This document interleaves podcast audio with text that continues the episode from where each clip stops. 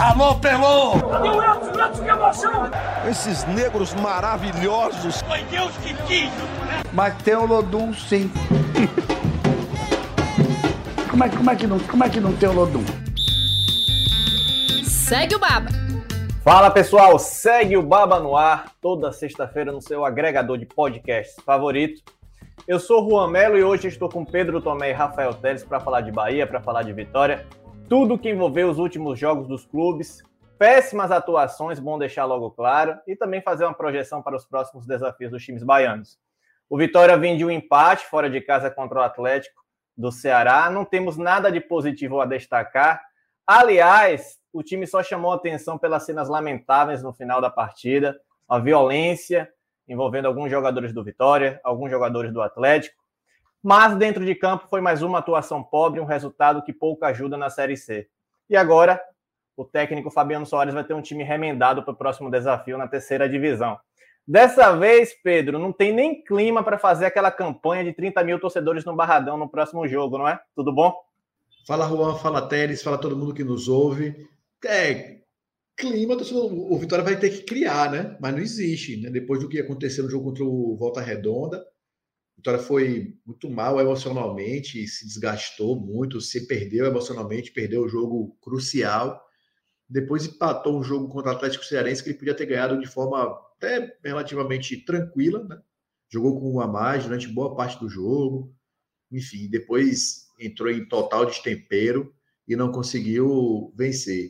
O torcedor do Vitória está cansado dessa coisa, né? Do vamos, vem apoiar, faça a sua parte. E o Vitória não faz a própria parte dele Aí o torcedor vai ter hora que vai cansar de fazer a própria parte, né? Se você, na parceria, se só uma das partes contribui, você acaba quebrando, tem uma quebra de contrato. Então, vamos ver se, se a torcida do Vitória não comparecer em peso, eu não tiro a razão dela, não. Eu vou dar toda a razão se ela não for, ainda mais no, no final de semana de feriado prolongado, semana que vem em São João, você vai gastar dinheiro, vai se desgastar. Então, o, o, o espectro não é muito favorável para o Vitória estar. Tá animado, querendo chamar muita gente para o jogo, não.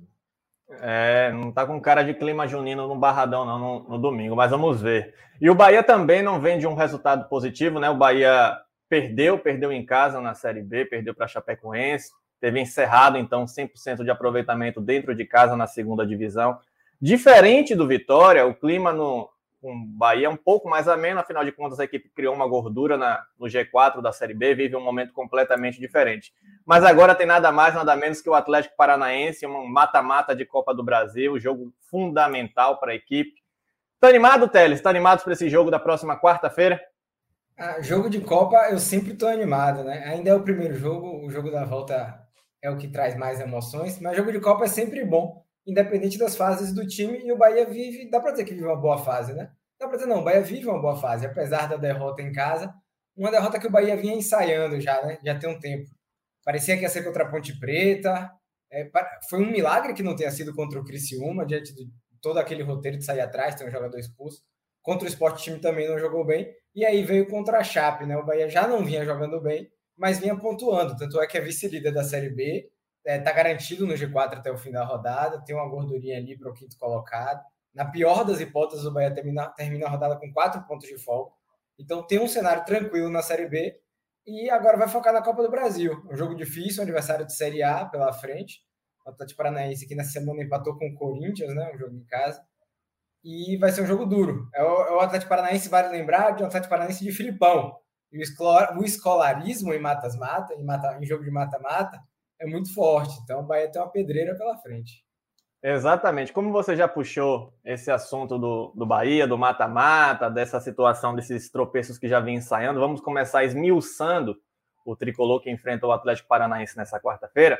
Mas eu quero trazer antes um pouquinho que a equipe apresentou na última partida, né? Porque é curioso, você citou o jogo contra o Criciúma, quando o Bahia conseguiu vencer com um jogador a menos, o Bahia perdeu tendo um jogador a mais contra a Chapecoense em boa parte do jogo até, é, é, até, o, até o segundo tempo, aí depois o, o, Patrick de Luca foi expulso aos 20 minutos do segundo tempo e o Bahia não conseguiu mais sequer reagir.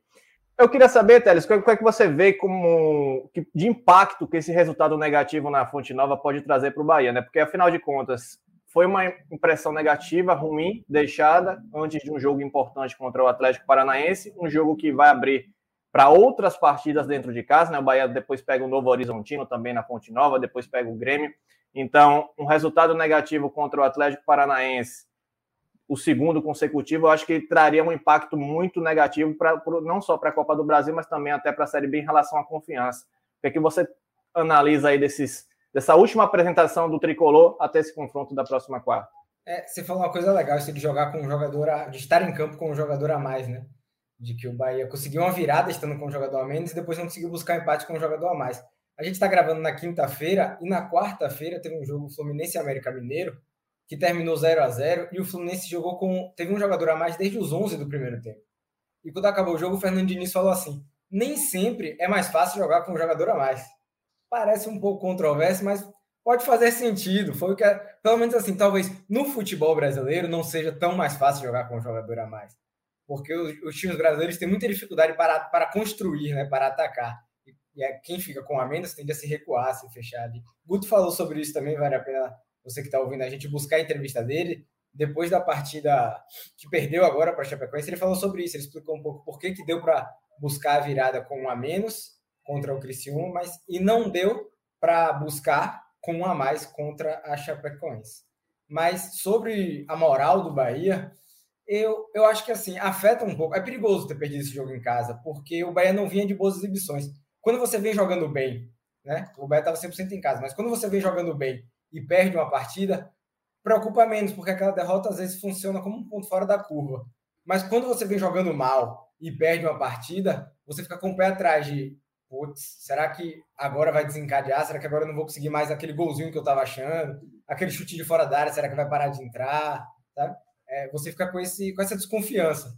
Então eu tô, eu tô atento ao Bahia. O Bahia não vinha jogando bem, perdeu um jogo e eu não consigo dizer que não, tá tudo tranquilo, o Bahia vai se restabelecer. Eu tô atento, prefiro observar, ver como é que o Bahia vai reagir. Me preocupa. Eu acho que pode sim afetar, pode sim, o Bahia tem um jogo difícil, pode ter outro resultado negativo em casa, e eu acho que isso pode sim afetar o time, pode afetar a ligação com a torcida, que estava muito boa, a Fonte Nova estava recebendo bons públicos, e talvez ter dois baques, né? Dois resultados negativos em casa, talvez quebre um pouco essa relação. E aí pode acabar interferindo na campanha do time na Série B.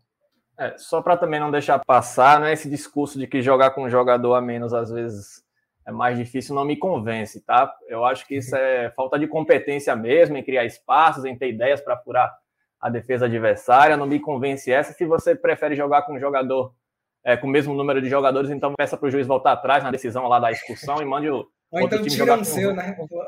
Tira um seu também, exatamente. Aí, deixa eu tirar um jogador meu aqui para ficar 10 contra 10, que vai ficar mais fácil. Pois é, é, esse discurso não me convence. Enfim, Pedro, e agora, né, o Bahia pega esse Atlético Paranaense, Tele já falou, né, que tem pela frente nada mais, nada menos que o escolarismo, e é um rival engasgado desse Bahia desde aquelas quartas de final da Sul-Americana de 2018.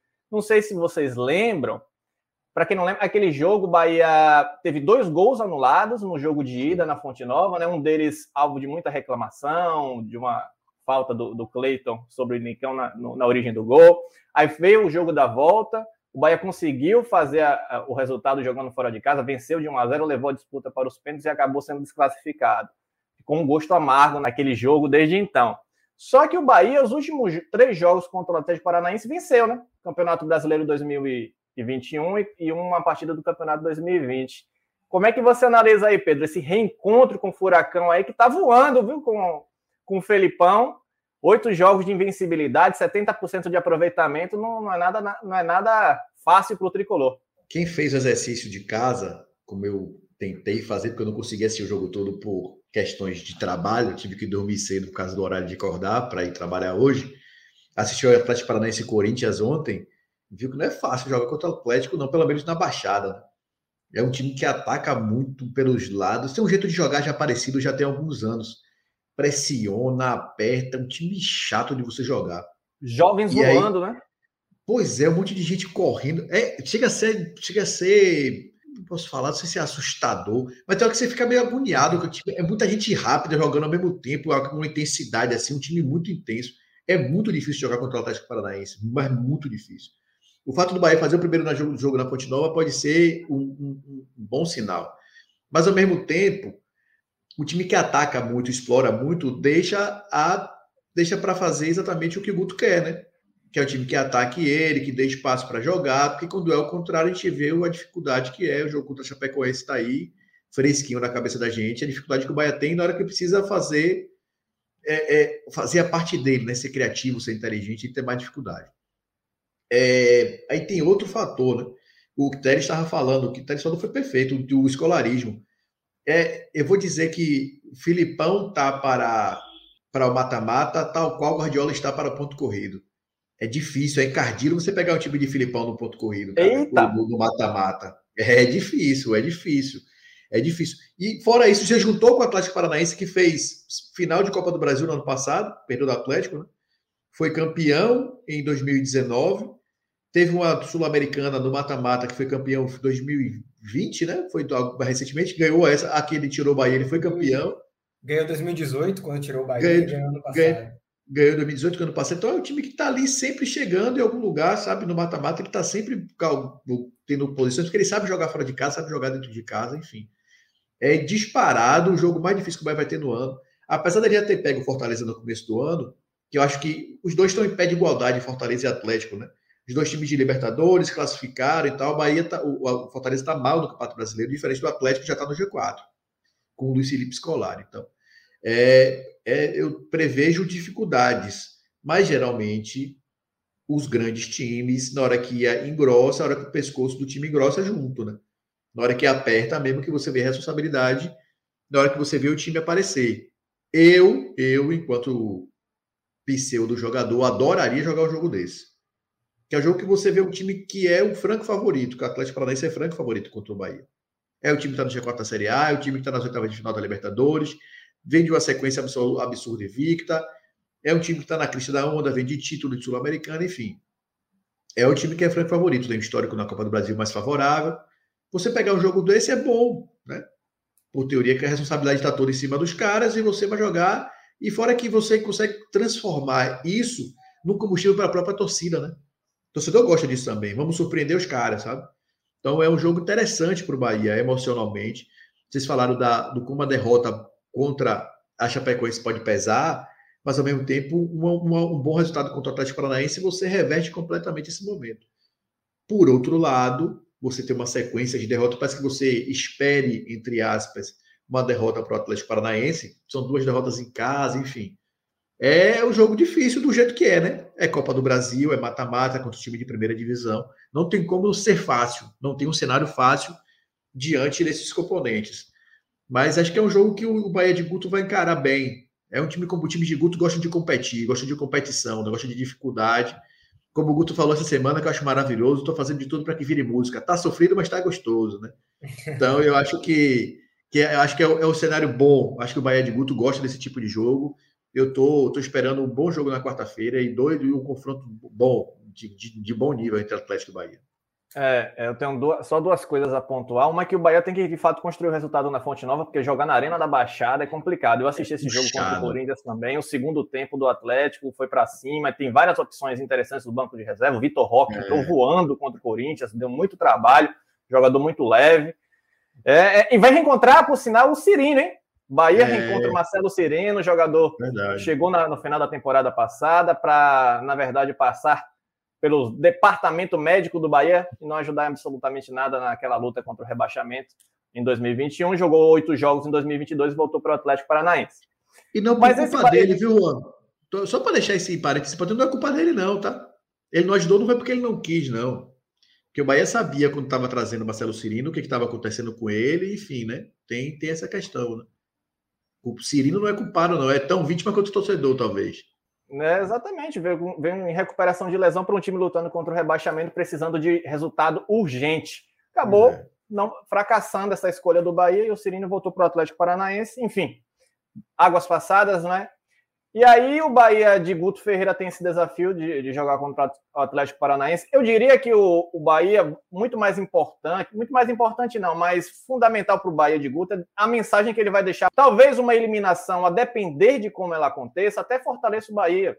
Né? O Bahia jogando Exato. bem, fazendo frente ao poderio do Atlético Paranaense, talvez deixe uma, uma mensagem positiva. É claro que todo mundo quer ver o Bahia avançar, mas e se não acontecer tendo desempenho, talvez que o, o torcedor fique minimamente satisfeito. Mas a depender do, do, vai depender muito do que o Bahia apresentar e o Bahia não vem jogando bem dentro de casa. Essa é a questão.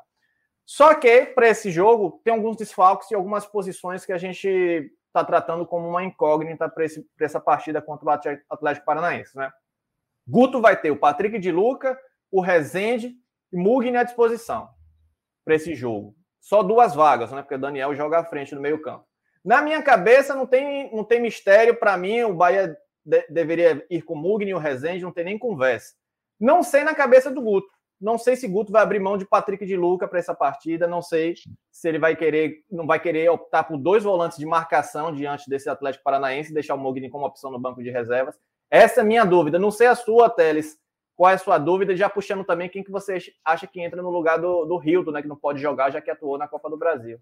É, você falou bem do segundo tempo do jogo do Corinthians contra o Atlético Paranaense. O Atlético Paranaense não fez um bom primeiro tempo. E no segundo tempo, jogando em casa, aconteceu aquele fenômeno que muito, alguns times conseguem fazer quando jogam em casa, que é de inclinar o campo, né? Parecia que o campo estava inclinado. Vocês só estão me ouvindo, vocês não estão me ouvindo, mas eu estou aqui fazendo uma mão inclinada. Né? Parecia que o Atlético atacava para baixo e o Corinthians para cima, né? A bola só descia. E o Bahia não tem conseguido fazer isso quando joga aqui em casa. Né? Mesmo quando a, a, a torcida tem ido para o estádio, tem incentivado bastante, mas o Bahia não consegue inclinar o campo da Fonte Nova. Se entrar em campo com Patrick e Rezende, vai ficar mais difícil ainda de inclinar esse campo. Mas é também o que eu acho que vai acontecer. Eu não vejo o Guto apostando em Mugni nesse meio de campo, né? Seria um time mais ofensivo, um time com mais jogadores pisando ali no campo ofensivo, mais jogadores com, com qualidade para trocar passes no campo ofensivo. Era o momento para o Bahia tentar fazer isso. É o jogo, é o jogo em casa. Mas eu acho pouco provável também. Acho que o Bahia vai com Rezende, Patrick e Daniel o meio campo que ele mais repetiu ali na Série B. É, em relação ao ataque, sem Rildo, o Rodalega voltou, né? Então, e ele, é, o Marco Antônio ainda não está à disposição também. Então a gente pode ver ou Raí ou Jacaré, né? São, são os dois que disputam a vaga. Acho que Raí ainda sai um pouco na frente. E Jacaré, Jacaré deve, Jacaré deve ficar com opção para o segundo tempo. Então eu acho que no ataque a gente deve ter Davó e Raí aberto pelos lados e Rodaliga lá na frente é, é o meu palpite. Mas ainda falta uma semana para o jogo, ainda tem tempo. Vamos acompanhar o, os treinamentos de Guto Ferreira. Falando em ataque, Guto tem o, o em jejum de gols, né? Cinco jogos sem marcar, um jogador importante para o Bahia artilheiro na temporada, com 12 gols, mas vive esse jejum. Guto até disse, depois do jogo contra a Chapecoense, que já aguardava esse momento de instabilidade do Rodalega, porque ele voltou de lesão durante uma sequência de jogos para Guto, então a tendência é que com essa folga né, de calendário até o jogo contra o Atlético Paranaense, o Rodalega mostre evolução contra o Atlético Paranaense, né, num jogo fundamental para a equipe. Pedro, com essa instabilidade do, do Rodalega, nesse, nesse retorno de lesão, e até o período que ele se ausentou, não torna ainda mais urgente para o Bahia na janela de transferências que se abre agora em julho, buscar um reforço para essa posição, seria a posição mais carente no momento, que é uma sombra para o Rodalega? Eu acho que a posição mais carente para o Bahia não é nem a sombra de Rodalega, é um lateral, viu? Porque ele tem dois, lateral direito, tem dois, e nenhum dos dois está dando conta, nem o Jonathan, nem o, nem o Borel. O Rodalega, pelo menos, seria uma sombra porque tem ele, né?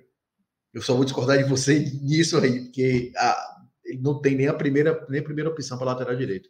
Mas a Bahia precisa de uma sombra para Rodalega, não só para ser sombra, mas para poder, quando o Rodalega, que já tem mais de 30 anos, já está na reta final da carreira, ter uma lesão como teve, uma lesão física, levar dois meses sem jogar, vai demorar para poder entrar em forma. Então, enquanto ele não entra em forma, você não, não precisar sacrificar ele, como acho que ele foi sacrificado nos últimos jogos, precisando entrar de qualquer jeito, porque você não tem ninguém para colocar no lugar, um cara que segure a onda, né?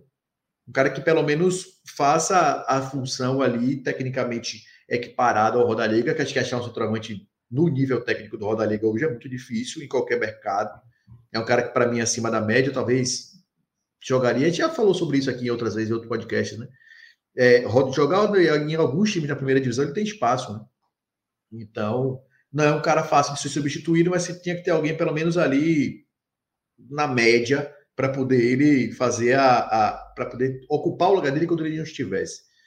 É, o Rodalega já voltou, mas assim, não, eu nem falo tanto da má fase dele, ele não tá numa seca, porque qual foi a grande chance que o Rodalega teve desde quando voltou? Não teve, né? teve nenhuma grande chance clara assim que ele perdeu, porque pô, perdeu porque tá fora de forma, porque não tá bem. O ataque do Bahia também não tá ajudando, o ataque pisca-pisca, como disse Teles da outra vez, o ataque vagalume. Não está ajudando, não teve nenhuma grande chance. Eu estava olhando as estatísticas aqui e Rodalega já é o, o, segundo jogador em média que mais finaliza no time. 2,6. Pasmem, para surpresa de zero pessoas, o primeiro é Rildo, que tem três finalizações por jogo, o Rodalega tem 2,6. Né? Essa coisa de estatística, acho que não existe 2,6 chute, né? Enfim.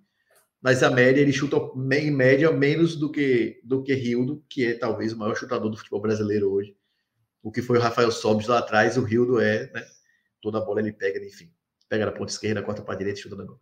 É, então, é, pelo prognóstico de Guto, a ideia do Guto, ele fala né, que é o cara que tem muito trato com a bola, de fato. Quando ele tiver uma semana cheia para jogar, ele vai entrar em forma, ele vai jogar bem, ele vai desempenhar bem. É esse o jogo agora, pelo prognóstico de Guto, é esse. E nada melhor você ter o Rodalega, o seu principal jogador tecnicamente de linha, que seja esteja no, na ponta dos cascos, vamos dizer assim, no jogo mais difícil do ano. Então, casa perfeitamente, mas o Bahia tem como urgência total ter alguém que substitua, não é que seja altura difícil, mas que consiga manter um nível médio, nível técnico médio quando o Rodalega não estiver, principalmente até para ser substituído nesses jogos para dar um descanso também ao, ao colombiano que precisa. Né? É, e até para não deixar passar batido, já que você citou as laterais, né? Lateral esquerdo, o Matheus Bahia não joga mais, né? Para o Djalma ser titular, ter uma sequência dessa, não apresentando quase nada, o Matheus Bahia deve estar muito mal nos treinos. É, é, é, é uma incógnita, porque o Matheus Bahia foi titular da Série A no passado. Matheus Bahia foi titular, inclusive com o Guto. E de repente o cara virou terceira opção, até para a ponta direita, nem para a ponta esquerda ele está entrando. Complicado, complicado. O Bahia vai ter que agir bastante no mercado nessa janela de, de julho. Bom, mas vamos falar agora do Vitória, o Vitória que enfrenta o Botafogo de São Paulo neste domingo no Barradão, busca mais uma vez reabilitação, acho que é a palavra mais que eu mais falo quando, quando eu cito Vitória é reabilitação, é, é recuperação, são essas, essas, palavras, mas enfim, o time não vence há dois jogos, a, tá, está a cinco pontos do G8, tem só um ponto à frente da zona de rebaixamento a gente sempre fala, né, tem, sempre tenta puxar o Vitória para essa briga pelo G8, mas ela nunca se concretiza. A gente sempre tenta puxar para cima, para cima, para cima, mas a realidade é sempre o Z4, a zona de rebaixamento. Teres, é essa a briga do Vitória pela, na terceira divisão? Essa é a realidade? Não vale a pena mais se iludir? São apenas nove, né, nove rodadas até o fim da primeira fase da terceira divisão. Dá para ter alguma esperança de reabilitação pelo que o time está apresentando? Ó, é, é para ser sincero aqui, né? Eu, eu acreditar, eu, eu não acredito muito não. Mas como é meu, faz parte do meu trabalho acreditar, eu fui fazer as contas, né? Eu sou pago para isso, eu tenho que acreditar. Então eu fui lá, fui ver.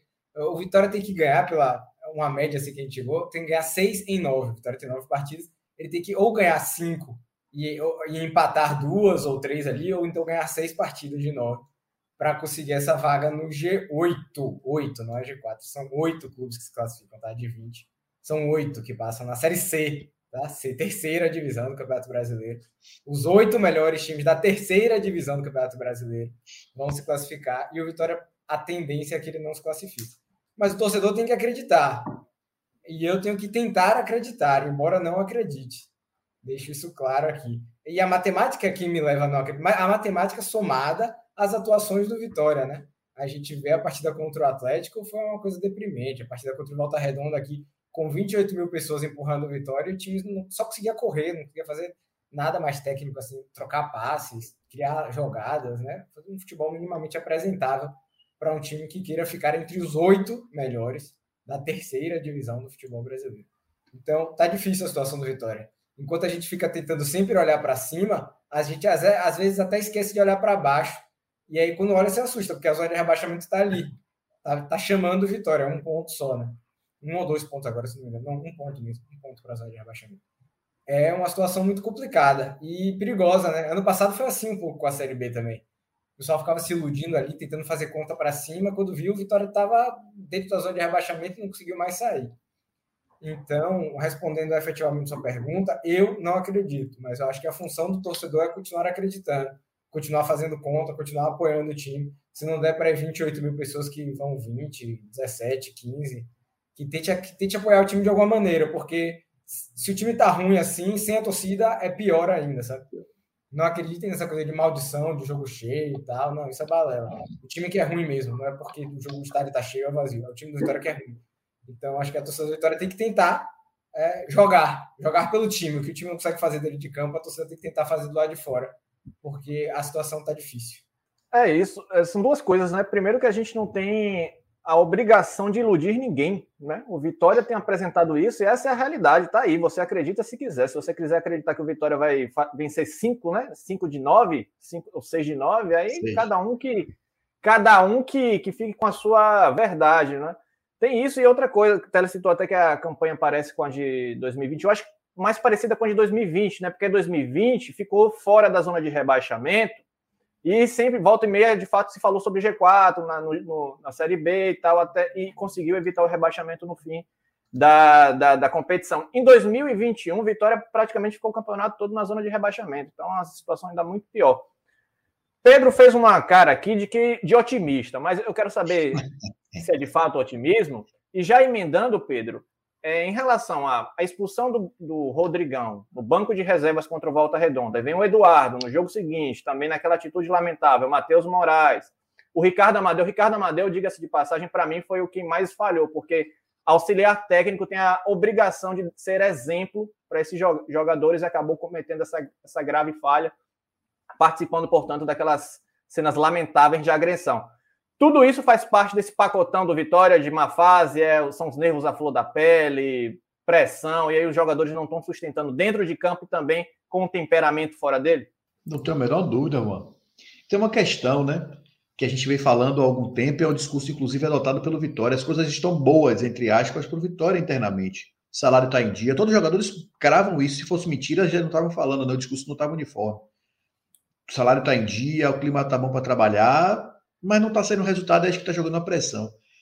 É, o Vitória precisa, eu falei isso na transmissão do jogo contra o Volta Redonda. O Vitória precisa começar a ser como os outros olham para o Vitória. Todo mundo, todo mundo que vai jogar contra o Vitória fala: vamos jogar contra o Vitória, vamos jogar a vida. Porque é o maior time da Série C hoje disparado. É a maior camisa da Série C. Só que o Vitória não se comportou como isso ainda. O resultado não está saindo de acordo com isso. E aí essa pressão está jogando em cima do, do, do, do, time. Isso é fato. O time está sentindo, e aí você paga o preço de você ter um time extremamente jovem, que não está pronto para esse tipo de situação e se comporta desse jeito. É, eu falo mais, viu, Juan? O, é, o, o Amadeu, não é que ele tinha que ser o um exemplo, geralmente é quem vai tirar o jogador de lá. É o cara que é maduro o suficiente para tirar o jogador do meio de confusão. Mas é paga o preço também de ser um cara de 30 e poucos anos assumindo uma função que ele não tem nem rodagem, nem tem nem experiência para isso ainda, não tem que estar à beira do gramado. Já provou isso, não falou pela idade, não, ele provou pelo, pela incapacidade emocional mesmo de lidar com a situação daquela. Foi simplesmente patético aquilo que ele fez. Que é nem só pela agressão, é a forma como ele agrediu. Agrediu um jogador, uma pessoa caída no chão. Né? Tem, tem esse agravante ainda. É, é um time que está completamente perdido emocionalmente. Isso ficou muito claro no jogo contra o Volta Redonda. Quando tinha todo o ambiente favorável para ele, tomou o gol jogando melhor, jogava mais, tinha mais possibilidade de fazer o gol. Tomou o gol e sentiu tanto que ele se acabou emocionalmente e achou o gol no, no, no, depois na jogada de escanteio. Mas aí tomou o segundo gol e de novo a emoção, emocionalmente o Vitória Redonda tomou conta completamente do Vitória.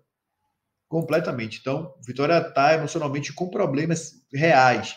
Hoje, na coletiva de quem está gravando na quinta, a coletiva de imprensa com o Rodrigo Pastano, ele fala da possibilidade de ter, ele não tem condição, mas da possibilidade de ter um, um psicólogo na, no grupo. Ele fala mais da, da, das questões de disciplina, mas que vai além, é questão de emocional mesmo dos jogadores estarem prontos para o tamanho do desafio que é. Porque é um absurdo o Vitória estar na Série C e não está entre os oito, como o Télio deixou claro não está entre os oito times da Série C é um absurdo, de fato, total e completo. O Vitória não está sabendo lidar com isso, os jogadores não estão sabendo lidar com isso, e aí o resultado a gente está vendo, tanto em campo como fora, comportamento, enfim, por várias questões que estão muito claras que o Vitória está, não vou dizer perdido, porque ainda não está perdido, mas o Vitória está emocionalmente desgastado, abalado, precisando de uma, de uma ajuda para poder sair da situação. É, Exatamente. Só rapidinho aqui, antes de, Vai antes de pode... você completar. Isso que Pedro falou é um pouco sintomático, dá para a gente entender um pouco a situação do Vitória. O Vitória não tem um psicólogo, cara. Isso é, isso é um pouco assustador. A gente olha para outros clubes, não digo nem de Série A, clube de Série B mesmo. É, tem psicólogo não só no clube profissional, o sub-20, o sub-17, tem psicólogos específicos ali por categoria. O, Vitória não, o time profissional do Vitória não tem psicólogo. Isso é, é um ponto muito preocupante. Para o que é o futebol de hoje em dia, sabe? Para a forma como o futebol, o futebol é um negócio, não são só 11 pessoas correndo atrás de uma bola. É um, é um clube, é uma empresa ali, praticamente, né? É, é um negócio, é uma instituição. E esses funcionários dessa instituição não têm um acompanhamento de um psicólogo ali para estar com eles no dia a dia. Jogador de futebol, que é cobrado para caramba e tal. Isso é, é um pouco do que é o Vitória. Né? Por isso que a gente, ao mesmo tempo que a gente fica surpreso, tem horas que a gente já nem se surpreende mais, né? Olhando a situação que o Vitória tá. É realmente um retrato do que é o Vitória. A gente não devia ficar tá aqui surpreso que o Vitória não está entre os oito primeiros da Série C, porque é o que o Vitória se desenhou, é onde o Vitória se desenhou, se preparou para estar. Exatamente. Faz parte daquele processo de apequenamento que a gente fala aqui há muito tempo do Vitória ao longo dos últimos anos, né? Mas enfim, Fabiano Soares tem essa, essa esse problemão aí para resolver no domingo e tem um time todo remendado, né? Um time cheio de desfalques. Já o Vitória já tem um elenco titular problemático. Imagine você ter que recorrer a vários jogadores do banco de reservas, né? Eu, eu achei, Pedro até citou essa coletiva do Rodrigo Pastana, e tem uma das frases dele que é mais ou menos assim: o Vitória sempre está no mercado. O Vitória sempre está no mercado porque nunca tem um time bom, nunca tem um time qualificado, sempre está no mercado. 30 contratações, Juan. 30 contratações. Sempre está no mercado porque nunca consegue resolver seus problemas. É por conta disso, por incompetência também. Não é só por conta de buscar a todo momento se reforçar, não, por incompetência com jogador, dos jogadores que chegaram. Tem jogador do Vitória que foi embora com dois jogos realizados, quatro jogos. Enfim, aí o, aí o Fabiano Soares tem um time que não vai ter Eduardo, não vai ter Matheus Moraes, é, já não tem né, o, o, o, Gustavo Blanco, já não tem o, o, Alan Santos, que estão em recuperação de lesão, Lazarone. E aí tem que encontrar alternativas. Não tem nenhum volante, né? Léo Gomes e o João Pedro estão suspensos também. Não tem nenhum volante de origem né, à disposição da equipe profissional, a menos que ele puxe alguém da base ou improvise alguém. Com quem que você apostaria, Teres, já para esse jogo aí? Vamos também acelerando aí que o nosso Segue Baba está chegando na parte final. É, eu tentei montar aqui um, um, possível 11 inicial do Vitória aí. A informação que a gente tem do primeiro treino de Fabiano Soares foi que ele experimentou o Marco Antônio como volante. O Marco Antônio já jogou de ele é zagueiro, ele já jogou de lateral nesse ano. Na segunda partida do ano ele entrou de lateral no decorrer do jogo. E a informação é de que ele testou, o primeiro teste dele foi esse. Foi Marco Antônio e aí o, Ever, o Everton Páscoa voltou para a zaga. Então essa é uma possibilidade. Tem também alguns jogadores da base, né? Tem o Ebert, é um jogador que tem se destacado no sub-20. Ele é volante de origem e ele pode também ocupar essa vaga. Mas o Vitória que eu esbocei aqui teria Lucas Arcanjo, Yuri, Everton Páscoa, Danilo Cardoso e Sanches. Aí o meio-campo com o Marco Antônio de volante, Dionísio e eu pensei no Foguinho para a vaga do Eduardo, né? Um jogador que não teve essa chance de titular. E aí ele conseguiria manter Rafinha e Gabriel Santiago lá na frente, com o Rodrigão, uma possível estreia, já que Trellis ainda não Dredd teve mais uma chance contra o Atlético e continua sem conseguir desempenhar, né? Acho que ele pode, pode vir aí a estreia de Rodrigão no ataque do Vitória. Falando nele, e aí, Pedro, o que é que você tem uh, de expectativa para a estreia do Rodrigão? Finalmente, o Rodrigão deve fazer estreia pelo Vitória, foi expulso do banco de reservas, né? Como a gente já citou na, na primeira partida à disposição, então tá, tá disponível para o jogo de domingo, a menos que alguma coisa de anormal aconteça nos próximos dias. Rodrigão que não joga desde o final de abril pelo esporte. Eu não tenho muita expectativa, não, viu, Porque eu acho que o, o Rodrigão, não sei se conseguiu entrar em forma nesse período que ele ficou aí, duas semanas, né? Vai, vai fazer duas semanas no jogo de domingo contra o Botafogo. Mas é, é, é mais uma oportunidade, mais uma, mais uma tentativa, vamos dizer, do, do Fabiano Soares. Já não deu certo com o Dinei, já não deu certo com o Trellis, já não deu certo com o Roberto improvisado. Então, é pelo menos é um jogador experiente e vai dar alguma possibilidade assim, que nenhum dos outros dá, que dá um pouquinho mais de profundidade, da experiência, da força física. Tanto o Dinei como o Trellis não tem esse embate físico que o Rodrigão tem. É um cara que costuma aproveitar bem as oportunidades que tem. É um finalizador, né? Um cara que, que acho que se encaixa bem nesse, nesse estilo de jogo de Série C, que você precisa ter oportunidades poucas e fazer logo o que você precisa fazer. Mas dizer que a expectativa tá alta, alta, não tô não, viu? Até porque o cara nem estreou, né? Foi expulso no banco. A gente está falando agora que o último tópico de discussão foi como emocionalmente a Vitória está desgastado, está com problemas. um cara experiente que foi expulso no banco. Só para arrematar essa questão aqui da gente, do, do, falando mais do que o Teles falou, da possibilidade de vencer seis das, das nove, vitória dos nove jogos que tem pela frente, ele ainda pega cinco times que estão no G8. Pega o Paysandu, que é líder, pega o ABC, que é vice-líder, pega o Mirassol, que é o terceiro colocado, pega o Figueirense e pega o São José ainda. Então, desses nove jogos que ele tem pela frente, tem cinco jogos. É um alento porque você tem confrontos diretos entre aspas, você consegue ir tirando ponto do pessoal do G8, mas ao mesmo tempo são times que estão na zona de classificação, que estão acima de você, que estão, por teoria, desempenhando futebol melhor. Então, o futuro do Vitória está passando aí por momentos decisivos e delicados. É, e se o torcedor quiser se apegar mais um dado, cinco dos próximos nove jogos são dentro do Barradão. O problema é que o último jogo no Barradão foi aquela partida contra o Volta Redonda com mais de 30 mil torcedores, e aí a impressão deixada foi péssima. Enfim, vamos, ver, vamos acompanhar os próximos jogos de Bahia, de Vitória. Lembrando que o Bahia encara o Atlético Paranaense na próxima quarta-feira, pelas oitavas de final da Copa do Brasil. Vitória joga neste domingo pela Série C no Barradão.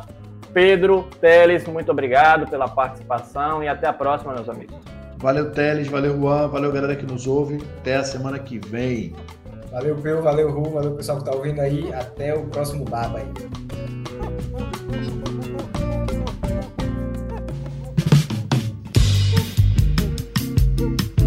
Alô, Pelô! Cadê o Elton? Elton, que emoção! Esses negros maravilhosos. Foi Deus que quis? Mas tem o Lodum sim. como, é, como, é que não, como é que não tem o Lodum?